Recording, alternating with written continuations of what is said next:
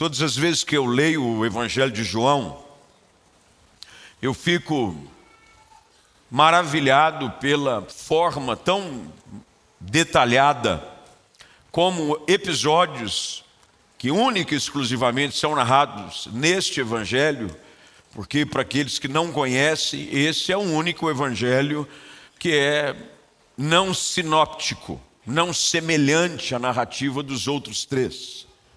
Os outros três evangelhos, Mateus, Marcos e Lucas, são chamados de evangelhos semelhantes. Tem narrativas semelhantes. A maioria das histórias registradas em um está registrada no outro. Mas o Evangelho de João traz algumas narrativas, nem todas, porque na conclusão do próprio Evangelho há uma nota de João que diz que nem todos os milagres de Jesus foram registrados neste livro, porque se o fossem, nem todos os livros do mundo caberiam. Mas aqueles que dirigidos pelo Espírito Santo, são, são registrados neste Evangelho, são milagres fantásticos. É o único evangelho que fala detalhadamente sobre como Jesus começa o seu ministério. O texto de João capítulo 2 fala de um episódio que talvez você já deve ter ouvido em algum lugar, que é o casamento em Caná da Galileia, quando Jesus transforma água em vinho. Também é o evangelho aonde registra-se exclusivamente o milagre da ressurreição de Lázaro, João capítulo 11. Portanto, quando lemos o evangelho de João, temos exposição sobre a nossa vida de verdades poderosas. Este é um dos episódios também que é única e exclusivamente narrado sob a ótica do evangelista João. Fala de um homem cuja dificuldade o acompanhava desde o seu nascimento. Ele é cego de nascença. Nunca antes havia visto a luz do dia.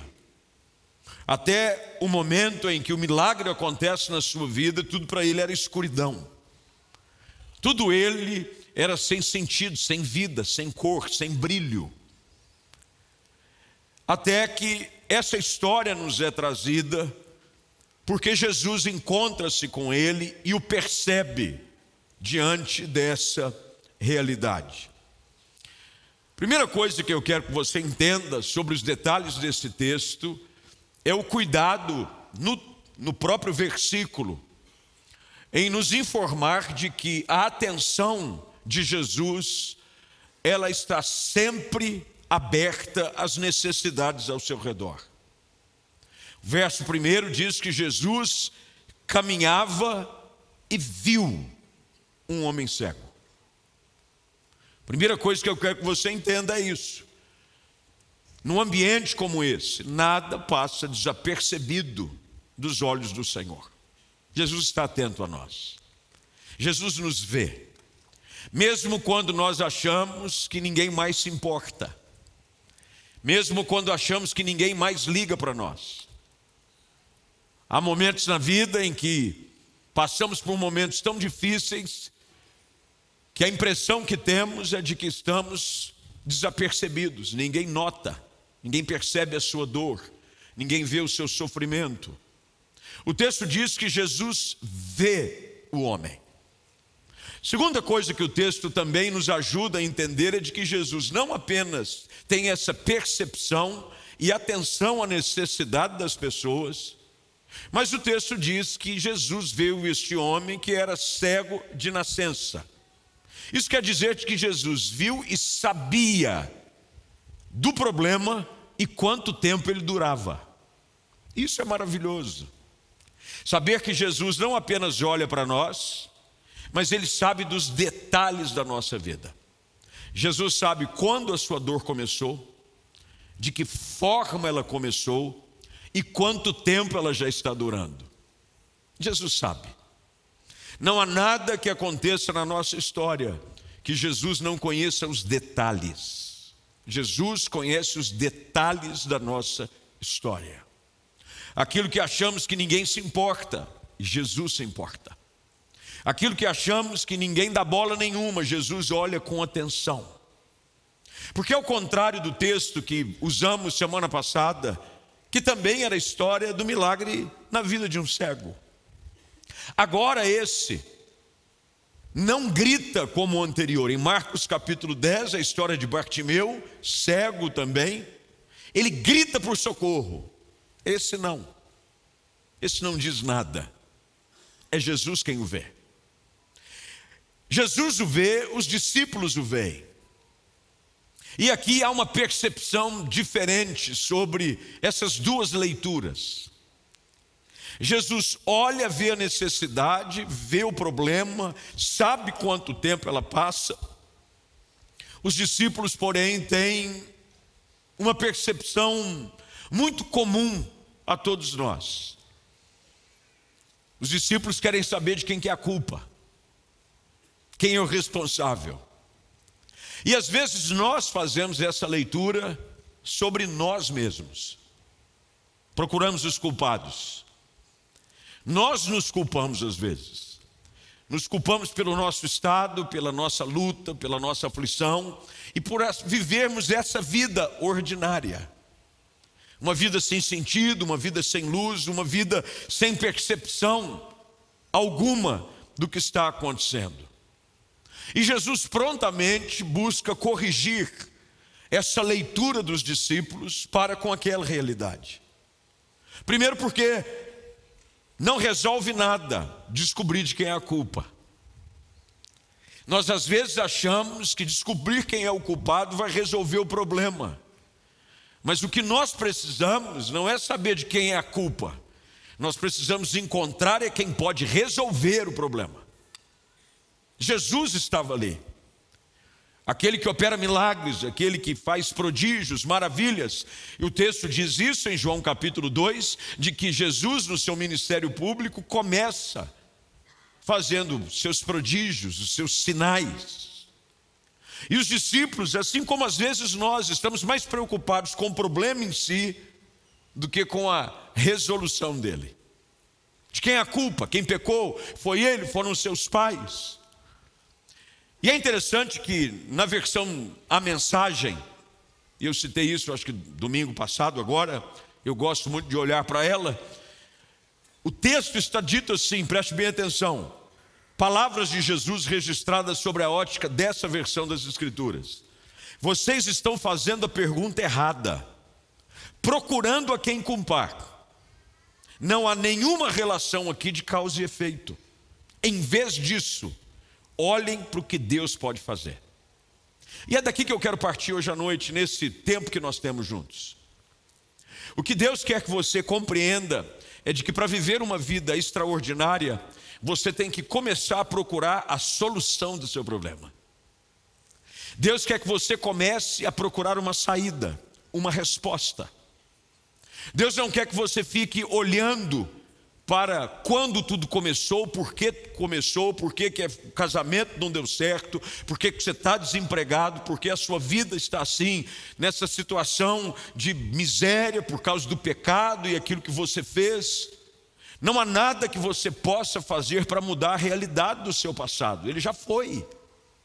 O que Jesus está tentando esclarecer aos discípulos, e eu creio que é a mesma coisa que o Espírito Santo quer nos ajudar nessa noite, aqui ou em casa, para você que me acompanha, é entender de que a nossa busca deve ser por uma solução da nossa realidade presente. Não importa se foi eles, se foram os pais. Tem gente que é especialista em justificativas, especialista em explicações. Ah, eu não fiz porque fulano, ah, eu não fiz porque aconteceu aquilo, ou como eu dizia, de uma forma bem extrovertida, quando cheguei sobre o dia ser chuvoso, alguns podem ter usado a desculpa: ah, eu não fui porque estava chovendo. Eu não fui porque bem na hora do culto começou a ventar. Bem, ventou para todo mundo, choveu para todo mundo. Mas a sua decisão de encontrar uma saída, uma solução, faz a diferença para a mudança da sua realidade. Jesus está ensinando aqui aos discípulos e usando essa experiência com este cego de nascença, é de que se você deseja experimentar uma vida extraordinária, você precisa ajustar as suas atitudes diante dos problemas que você está enfrentando. Não adianta você buscar culpados, responsáveis. A família que eu vim, pastor, mas o senhor não sabe o tipo de pai que eu tive. Ah, mas o senhor não sabe o que fizeram comigo. Bem, eu não sei, Jesus sabe. Mas mesmo diante da onisciência de Jesus sobre o quadro desse homem, Jesus disse: Não importa o que aconteceu, o importa é o que está prestes a acontecer. E é isso que você precisa entender nessa noite. Não importa o que aconteceu, o que importa é o que Deus quer fazer na sua vida daqui para frente. É o que Ele tem poder para mudar a realidade, não do seu passado. O seu passado, aliás, vai ser um testemunho para outras pessoas daquilo que Deus tem o poder de fazer na vida de uma pessoa. A sua história, de onde você saiu, de onde Deus te tirou, as suas dores, as suas decepções, os seus fracassos, as suas falhas. Paulo não se envergonhava do seu passado. Paulo dizia de que dos pecadores ele era o principal, mas aprove ao Senhor, pela sua graça e misericórdia, resgatá-lo e transformá-lo no maior de todos os apóstolos. Para uma vida extraordinária começar a acontecer, nós precisamos entender de que essa atitude de olhar para uma solução é a primeira coisa que nós precisamos fazer. E Jesus aqui dá algumas instruções de que ao nos depararmos com algum problema, eu não sei qual é o seu problema, eu não consigo enxergar como Jesus, nesse texto, enxergava você de uma forma pessoal. Porque ao olhar aqui da frente, a gente olha e identifica alguns rostos que não são os mais comuns, pessoas mais próximas da igreja que a gente vem, mas a grande maioria, eu preciso ser sincero, eu não conheço de nome, às vezes a gente está em algum lugar, a pessoa cumprimenta, a pessoa fala: Oi, pastor, eu sou lá da igreja. Oi, pastor, tudo bem? Eu vou lá no culto. Oi, pastor, tal, gosto de ir lá na igreja. Mas ao contrário dessa minha ignorância quanto ao seu respeito, Jesus sabe de tudo sobre você. E Jesus sabe do que você tem passado. E Jesus quer que, ao contrário de você viver nesse estado de autocomiseração, de busca de responsabilidade pelo seu estado atual. Jesus quer que você assuma a responsabilidade de enxergar uma oportunidade nessa noite para Deus revelar a glória dele na sua vida e derramar do seu poder.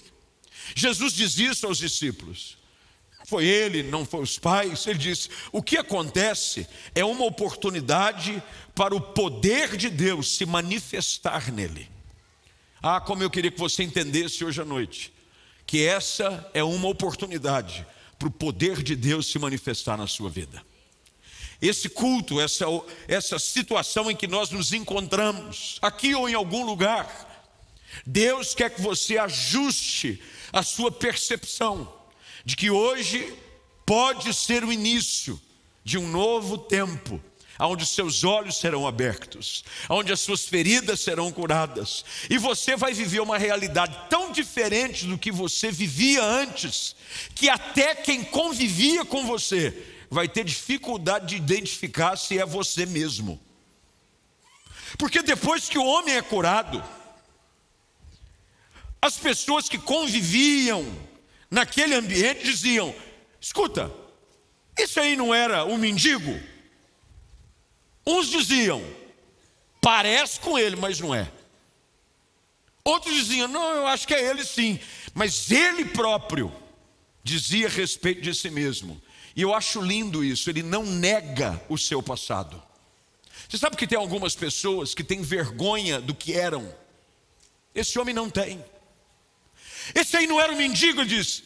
Era eu mesmo. Eu era mendigo, eu era pecador. Eu vivia uma vida na prostituição, eu vivia uma vida preso em vícios, eu vivia mas isso até o dia em que Jesus entrou na minha história e transformou a minha realidade. Eu preciso entender de que para viver essa vida extraordinária, viver esse novo tempo, eu não posso negar a minha realidade presente, mas entender de que hoje é a grande oportunidade que Deus quer usar para mudar a sua história. As pessoas não estão precisando, e talvez seja isso que você esteja à procura, não de pessoas que estão querendo dar opiniões sobre a sua vida. Você já percebeu que todo mundo tem uma opinião para dar sobre a nossa história? Todo mundo tem. Ah, se você conta a história para os outros, todo mundo tem. Tem facilidade para resolver o problema dos outros. Mas nós não queremos esse tipo de coisa, nós queremos encontrar alguém que tenha poder para finalmente mudar a nossa história de uma vez. Nem sempre a situação é resolvida quando você encontra o porquê do problema. Eu conheço gente de que a sua vida já está num ciclo de pecado, de tristeza há tanto tempo, que ele nem sabe como começou. Não sei. Eu me lembro de um documentário que passou sobre um serial killer nos Estados Unidos. E segundo o, o, o seriado dizia, foi atribuído a este homem um número incontável de assassinatos.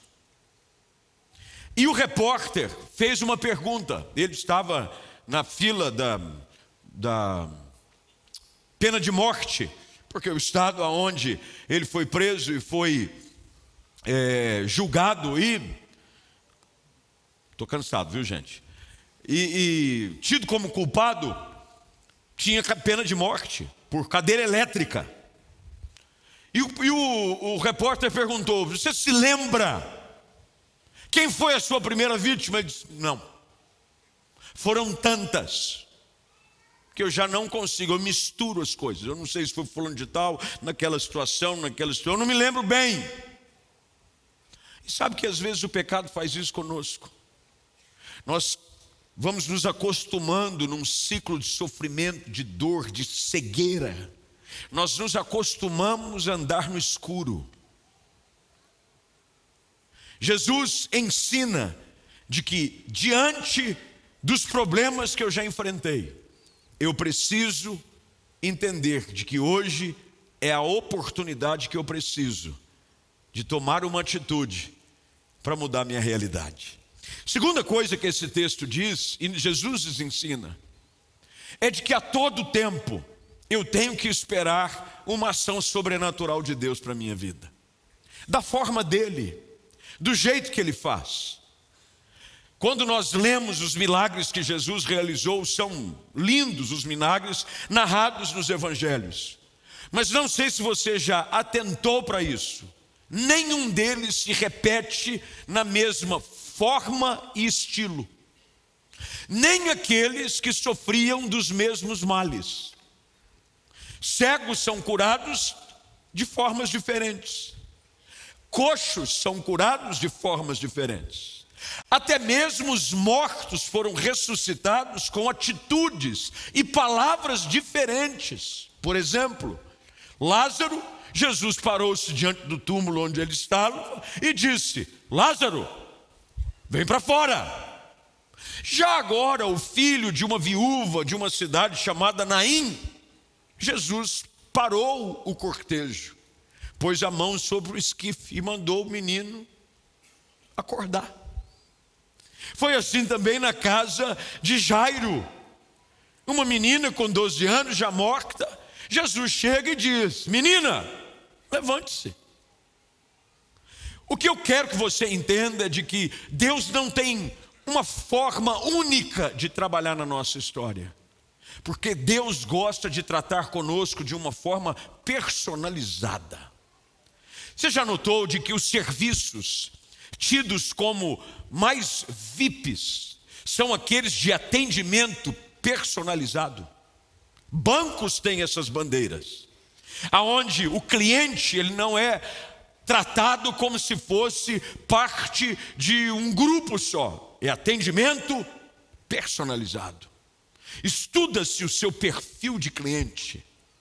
Eu vou bastante por conta de compromissos que eu tenho, e eu sou cliente de uma companhia é, aérea, e por viajar muito, você ganha um status diferente. E é interessante que quando você preenche informações sobre o passageiro, eles perguntam qual é o seu assento preferido. Se você prefere corredor ou janela. Se você prefere assentar-se mais à frente da aeronave ou mais ao fundo. Que tipo de comida você tem, algum tipo de alergia ou restrição? O que eu quero que você entenda é de que antes que houvesse qualquer tipo de prática para personalização de trato com as pessoas, Deus sempre fez isso. Deus trata conosco de uma forma individualizada. Deus sabe qual é a sua necessidade. Deus conhece a sua dor. Deus sabe aquilo que você precisa para ser curado. Alguns vão precisar, como Tomé, colocar as mãos nas feridas de Jesus depois de ter morrido e ressuscitado, ver o seu lado perfurado, para crer que Ele é quem diz ser. Outros, apenas de ouvirem falar que Ele ressuscitou, já crerão. Uns precisam, como Jairo, levar Jesus até a casa para que, ao toque dele, a sua filha ressuscitasse.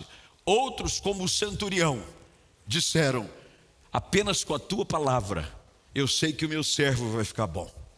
O que eu quero que você entenda é de que Deus trabalha conosco de acordo com a nossa realidade. E aí Jesus vem e trabalha na vida desse homem de uma forma diferente. Não há nenhum outro texto registrado nos evangelhos em que Jesus faz um pouco de lodo com a sua própria saliva. Como diz o texto no verso de número 6, aonde Jesus cospe no chão, mistura terra com saliva e aplica nos olhos do cego.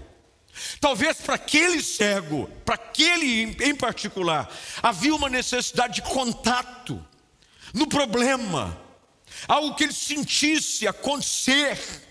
Você já viu que tem gente que vem em culto, e para eles o culto só foi bom se ele deu uma arrepiada.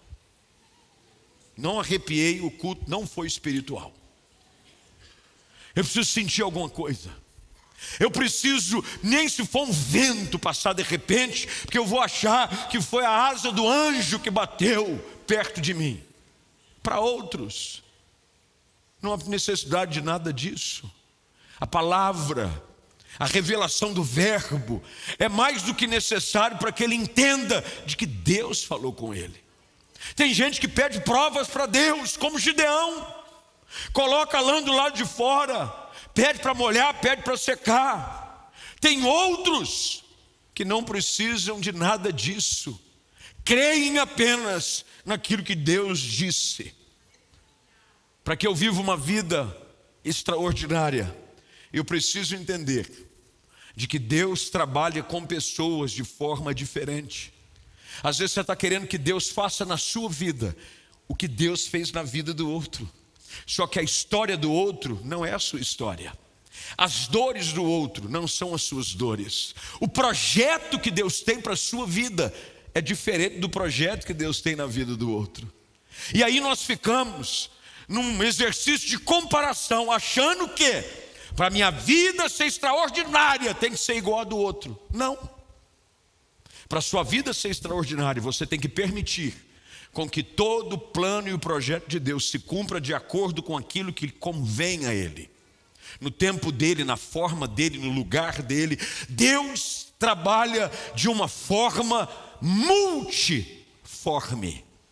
A multiforme graça do Senhor Jesus, que ministra ao nosso coração através de uma mensagem, ou quebranta o coração de um pecador ao ouvir um cântico numa rádio sintonizada por acaso.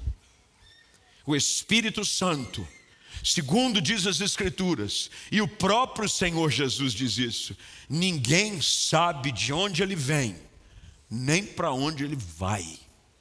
Ele sopra onde Ele quer, da forma como Ele quer. Mas o que Jesus está ensinando neste episódio, com esses detalhes, que a princípio parecem passar como que detalhes desnecessários, é para que eu e você entendamos que Deus vai trabalhar da forma que você precisa. Não coloque Deus dentro da limitação do seu entendimento. É por isso que Paulo escreve aos Romanos no capítulo 11, no verso de número 33: Ó oh, profundidade da riqueza, tanto da sabedoria como do conhecimento de Deus. Quão insondáveis são os seus juízos, preste atenção no final do versículo. Quão inescrutáveis os seus caminhos. Deus trabalha de diferentes formas. E para que eu viva essa vida extraordinária, eu preciso entender de que eu não posso limitar o agir de Deus na minha vida. Os fariseus diziam, verso de número 16, nós não lemos, mas é importante que ele seja dito agora. Os fariseus disseram: Este homem não é Deus, porque ele trabalha no sábado. Agora você já imaginou um negócio desse? Não, não vou no culto de terça, porque é só domingo. Se Deus tiver que falar comigo, é no domingo. Se Deus quiser me curar, Ele arruma outro dia, porque hoje não vai dar. Se Deus quiser falar comigo, vai ter que ser com aquele pastor, vai ter que ser com aquela igreja. Não, Deus trabalha do jeito que Ele quer. E às vezes nós começamos a limitar a nossa própria vida para algo fora do normal. Quando Deus quer que você abra os seus olhos e veja possibilidades além daquilo que com seus olhos próprios você não consegue enxergar. Esse homem talvez fosse cego fisicamente, mas se havia uma coisa que ele enxergava bem, era espiritualmente. Ele cria de alguma forma de que aquilo que Jesus estava fazendo na sua vida viria a acontecer. Terceiro lugar, para a gente caminhar para o fim. Quando esse homem, ele é arguido por aquilo que acontece com ele, começam a discutir, não é esse o que costumava ficar sentado pedindo esmola, verso de número 8. 9, versículo diz: alguns diziam que sim, outros diziam que não. Não, apenas parece com ele, mas o discípulo insistia: sou eu. Agora preste atenção verso de número 11. Ele responde: O homem chamado Jesus misturou terra com saliva, colocou nos meus olhos e disse: Vá lavar-se no tanque de Siloé. Ele foi e voltou vendo. Eu preciso que você entenda aqui em terceiro e último lugar, prometo, três minutos, três minutos eu acabo. Todas as vezes que há um toque real de Deus na nossa vida, nós precisamos voltar diferente. Não há nada que Deus ordene você a fazer que não vá mudar a sua vida radicalmente. Para eu viver uma vida extraordinária, para eu viver uma vida fora do comum, o segredo é simples: é o obedecer aquilo que Deus me manda fazer e entender de que ao fazê-lo, a minha vida não será mais igual. Nós ficamos esperando com que as coisas não aconteçam, ou se aconteçam, aconteçam de uma forma diferente, mas não na perspectiva de Deus, mas na nossa perspectiva. Olha o testemunho deste homem. Uma coisa eu sei, ele diz para mim: vá lavar-se no tanque de Siloé. Eu fui. E eu voltei vendo. Para a sua vida hoje começar a mudar, é mais simples do que você consiga imaginar. Não é você fazer alguma coisa que você não saiba que precisa fazer é fazer aquilo que Jesus já te disse para fazer. Mas você fica relutando.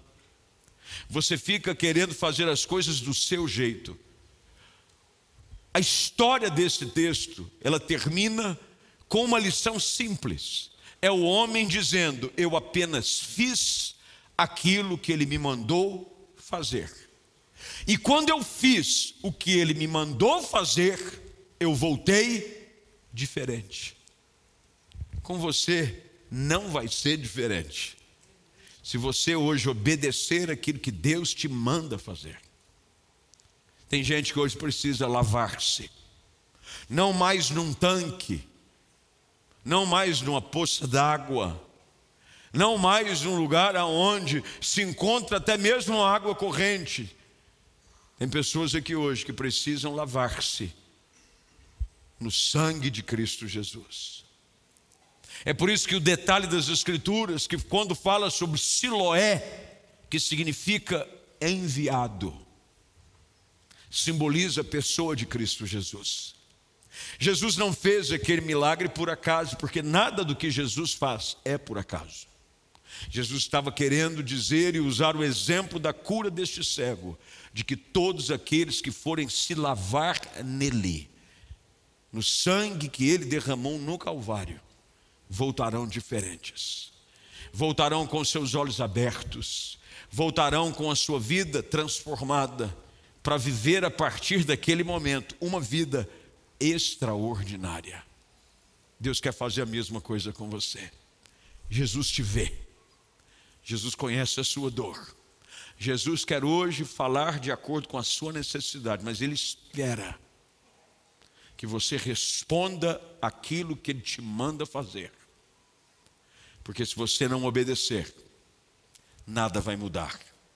Ah, mas se você obedecer, se prepare para começar agora a viver um tempo tão diferente na sua vida, de que as pessoas vão ter dificuldade de identificar você, de um miserável, de um mendigo, de um pecador, de alguém que vivia na base da sociedade, agora dizendo: Deus mudou a vida dele.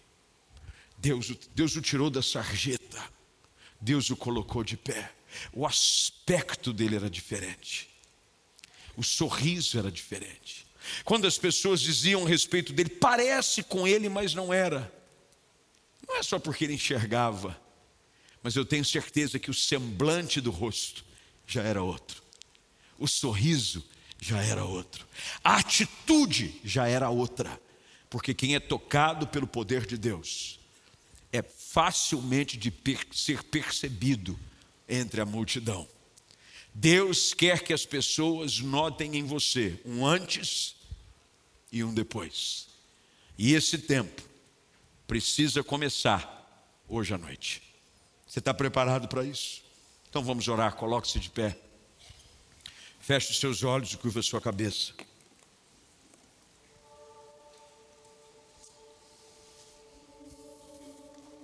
O texto diz que Jesus, caminhando por ali, viu aquele homem.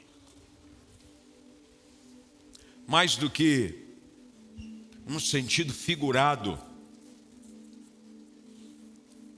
hoje o Espírito do Senhor passeia pelo meio da igreja. A visão que João tem no livro do Apocalipse é exatamente essa que no meio dos candelabros, o Espírito do Senhor caminhava, era entre a igreja, no meio do povo. Deus está passando por aqui. E Jesus te vê. Jesus sabe há quanto tempo. Jesus sabe da sua história. Talvez esse homem não clamou como Bartimeu clamara porque quem sabe até a esperança de que algo melhor acontecesse já não existisse. Mas Jesus o vê, Jesus sabe daquilo que nós precisamos. E Jesus hoje te chama. Jesus hoje te convida a viver um tempo novo. Deus quer que você hoje Obedeça a sua voz. E tem gente aqui que o Espírito Santo de Deus está dizendo: você precisa abandonar esse pecado. Você precisa abandonar essas práticas. Como é que você quer viver algo novo, praticando as mesmas coisas? Como é que você quer viver uma vida extraordinária quando Deus está dizendo a você inúmeras vezes o que fazer, mas você nunca faz? Mas hoje Deus te dá a oportunidade mais uma vez, porque a misericórdia do Senhor, ela é surpreendente, e Ele não desistiu de você, e Ele quer te dar a oportunidade mais uma vez nessa noite, de reagir à Sua voz tocar no seu coração e dizer: a partir de hoje eu quero que você volte diferente. Você vai ter o seu testemunho para contar. Você não vai contar mais o testemunho dos outros. Você não vai dizer aquilo que Jesus fez na vida de um amigo, de alguém da sua família apenas. Você vai dizer como mendigo: eu era realmente o mendigo. Eu era o condenado, eu era o pecador. Não, vocês não estão enganados, não, era eu mesmo. Mas agora depois que eu obedeci à ordem de Jesus, porque ele diz: Olha, um homem chamado Jesus disse, vá, e eu fui. O que, que Deus está mandando você fazer hoje? Qual o pecado que você precisa confessar? Qual é a prática que você precisa abandonar? Hoje Deus te chama. E ao invés de você ir a um tanque chamado Siloé, Deus hoje te convida a vir a um altar e dizer: venha para sair daqui diferente. Se Deus falou com você e você quer viver essa vida de perdão, quer viver esse novo começo na sua história, eu quero pedir para você sair do seu lugar e vir aqui agora. Se Deus falou com você, não é porque eu falei, é se Deus falou. Ah, mas se Deus falou, não hesite.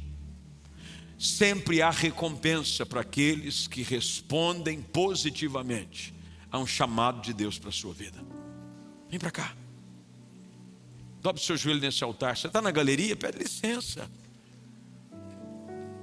Há um novo tempo, há uma vida nova à tua espera, uma vida extraordinária. Ah, como eu quero que digam a seu respeito, como ele está diferente, como ela está diferente. Antes ela era triste, antes ela vivia amarga, antes ela vivia machucada. Agora há um sorriso, há um sorriso nela agora.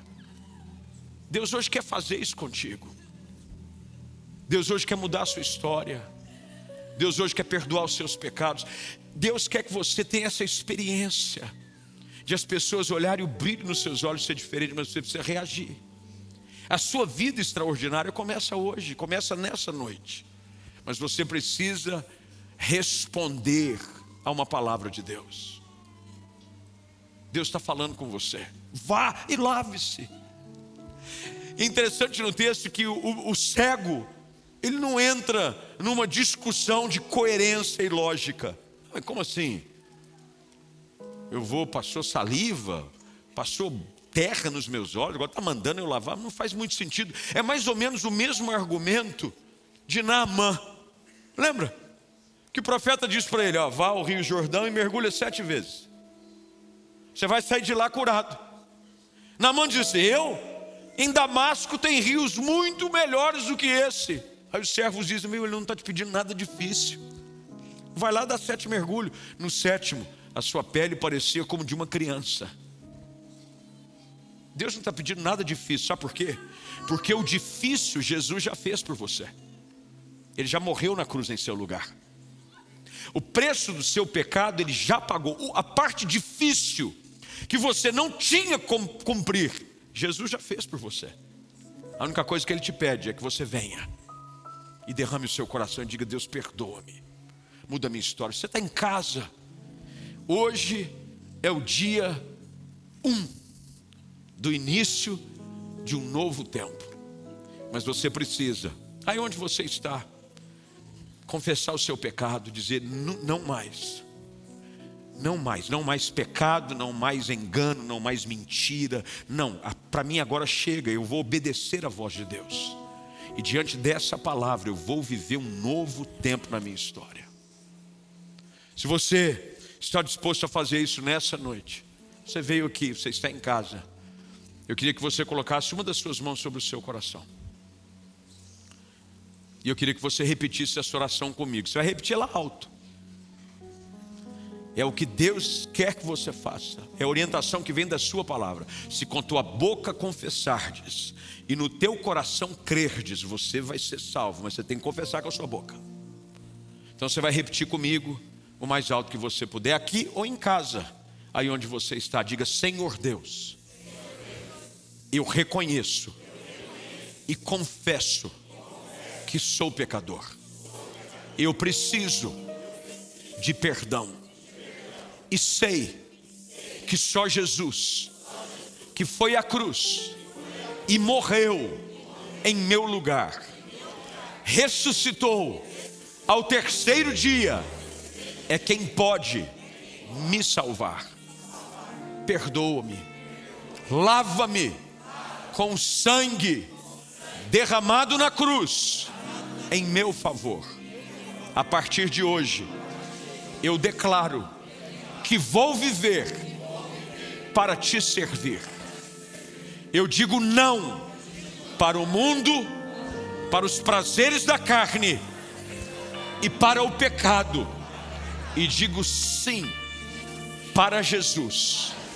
Em nome dele é que eu oro. Amém. E amém. Dá um aplauso ao Senhor.